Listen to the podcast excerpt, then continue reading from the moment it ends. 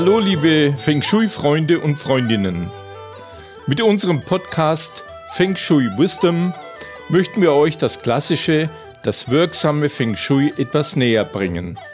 Und wir möchten euch auch etwas über die Historie des klassischen Feng Shui erzählen, über alte und neue Meister und auch über so manches Geheimnis rund um Feng Shui. Wir möchten euch Geschichten und Weisheiten erzählen, über all das, was man so normalerweise nicht über Feng Shui hört. Wenn ich sage wir, dann meine ich das Turtle Feng Shui Institute, das von Julia Ries und von mir, Karl Willi Wittstadt, im Herbst 2022 in München gegründet wurde.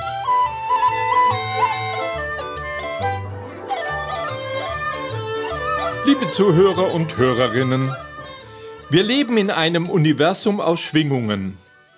Energie, Materie und auch Leben ist in Schwingung und die unterschiedlichen Frequenzen verbinden sich.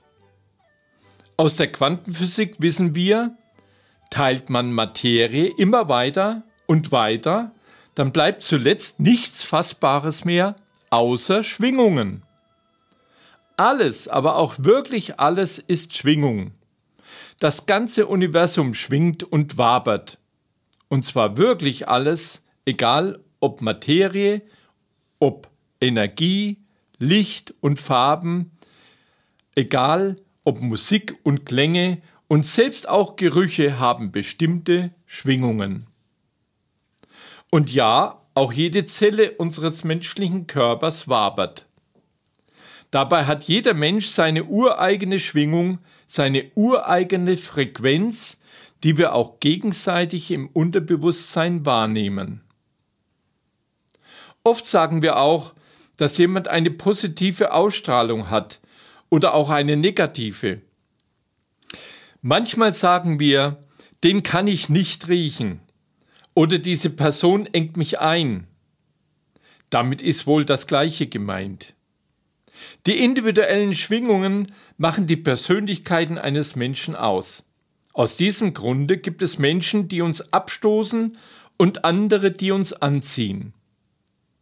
Wir sprechen in diesem Zusammenhang auch von Einklang oder Harmonie und von Missstimmung oder Disharmonie. Zudem bezeichnen wir es als harmonisch, wenn zwei Menschen gut miteinander auskommen. Wir sagen, da stimmt es. Wir messen Schwingungen in Schallwellen pro Sekunde. Die Maßeinheit heißt Hertz. Die in Hertz gemessene Anzahl der Schwingungen wird als Frequenz bezeichnet. Resonanz ist die ureigene Schwingung eines Objektes oder eines Menschen, also die Frequenz, in der es oder in der jemand schwingt. Verschiedene Schwingungen können über die Resonanz miteinander in Wechselwirkung treten und sich so harmonisieren. Der Quantenphysiker Hans-Peter Dürr, Träger des alternativen Nobelpreises, bestätigt, jeder Körper, auch jeder menschliche Körper, schwingt in einer eigenen Frequenz. Jedes Organ, jede Zelle besitzt seine individuelle Eigenschwingung. Durch Schwingungen, die von außen auf uns wirken, kommt es zu einer gegenseitigen Beeinflussung, zur Interaktion. Schwingungen solcher Art sind zum Beispiel Mobilfunkwellen, Elektrosmog, Düfte, Alltagsgeräusche und Klänge. Sie wirken oft unterschwellig und werden als angenehm oder unangenehm als krankmachend oder heilend empfunden. Unterschiedliche Schwingungen haben zudem die Tendenz, sich zu synchronisieren, um in Gleichklang zu schwingen. Auf diese Weise wirken auch die Schwingungen von Instrumenten, Heilsteinen und Klängen. Die, die uns gut tun, verbreiten Schwingungen auf gleichen Frequenzen, wenn wir unruhig sind, können sie uns beruhigen.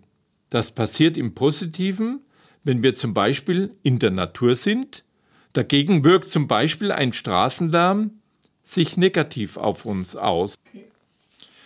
Schwingungen, Frequenzen wirken auf unseren Körper, auf unseren Geist und auf unsere Seele.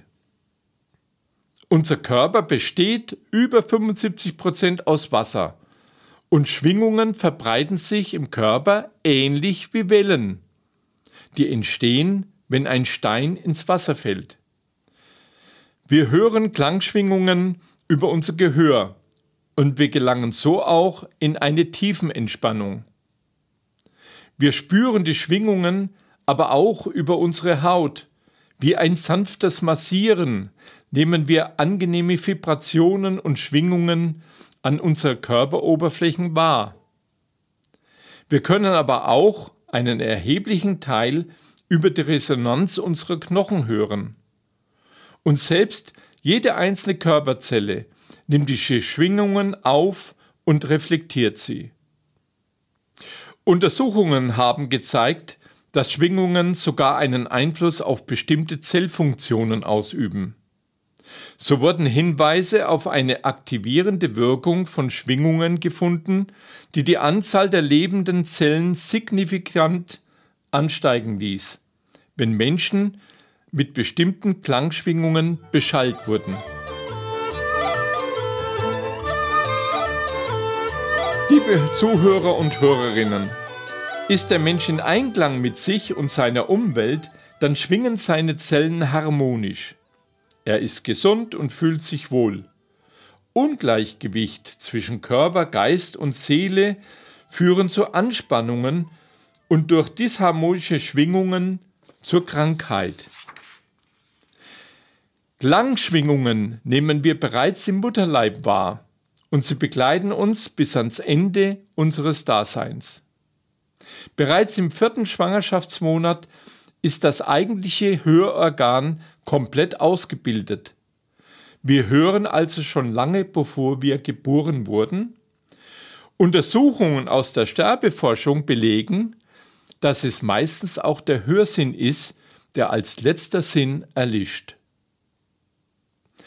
Kreativität entsteht in der Ruhe und Entspannung. Beobachtet man kreative Menschen, dann widmen sie sich nur ein paar Stunden mit dem, was wir als ihre wichtigste Arbeit ansehen würden. Die übrige Zeit verbringen sie mit Spaziergängen, aber auch mit einem Nickerchen oder sie sitzen einfach da und denken nach. Anders gesagt, Kreativität und Produktivität ist nicht das Ergebnis endlosen Rackerns. Vielmehr verdanken sie ihre überragenden Leistungen maßvollen Arbeitszeiten. Kreativität entsteht nicht im Mühen, sondern im Ruhen und im harmonischen Verhältnis dazwischen. In der Musik sagt man, Musik beginnt nicht mit dem ersten Ton, sondern mit der Stille davor. Und sie endet nicht mit dem letzten Ton, sondern mit der Stille danach.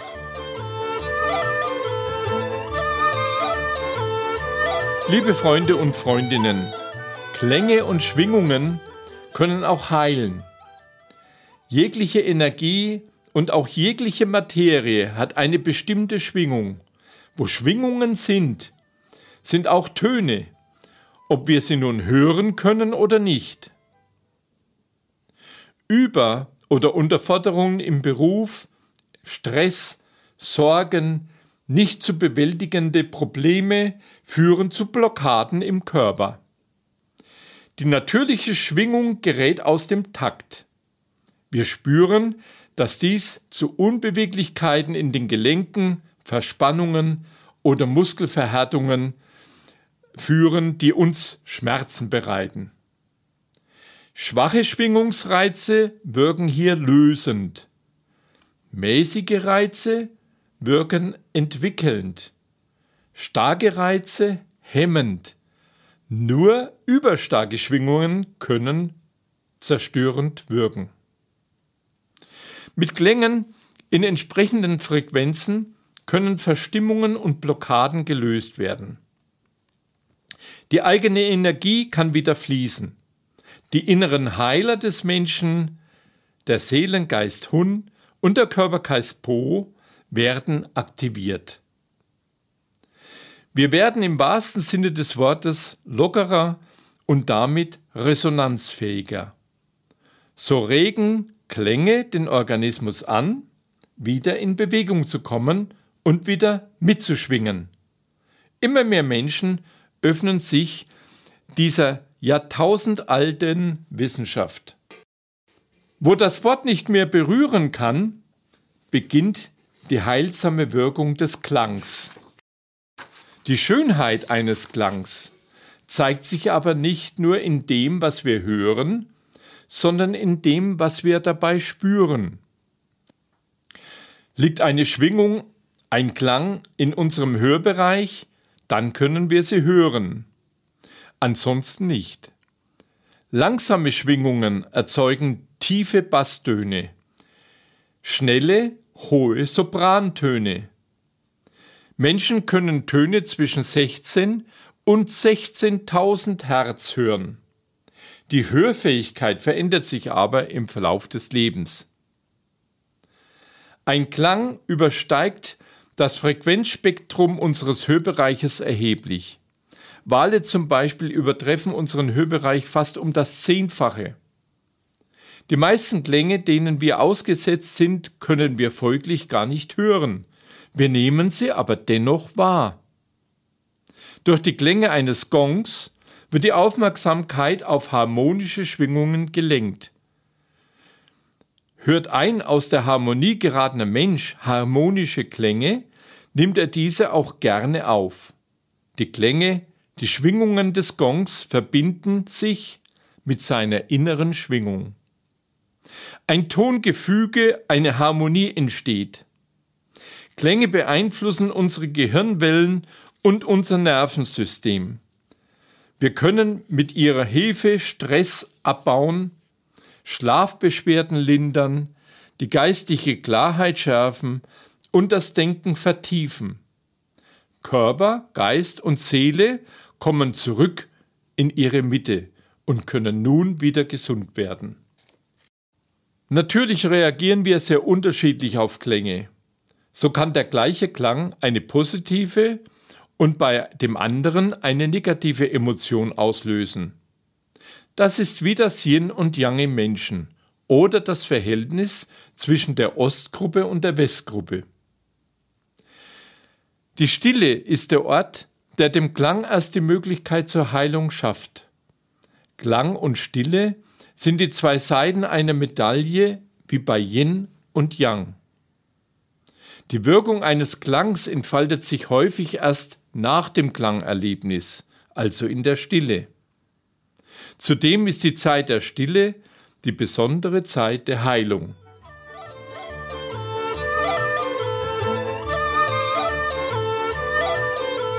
Liebe Freunde und Freundinnen, Klänge können nerven, ja foltern und auch krank machen. Klänge können aber auch wohltuend sein und sogar heilen. Es kommt darauf an, wie stimmig sie sind. Der Musikgeschmack der Menschen ist grundverschieden und manche mögen überhaupt keine Musik, weil sie ihre Ohren frei halten möchten und es nie still genug sein kann.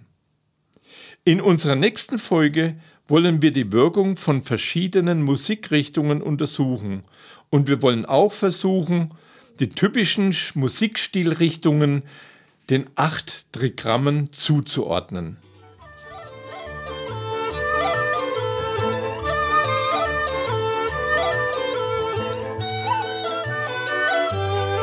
Und bevor ich es vergesse, es wäre sehr schön, wenn ihr uns ein kleines Feedback zukommen lassen würdet. Sendet einfach eine E-Mail an kw.turtle-fengshui.de.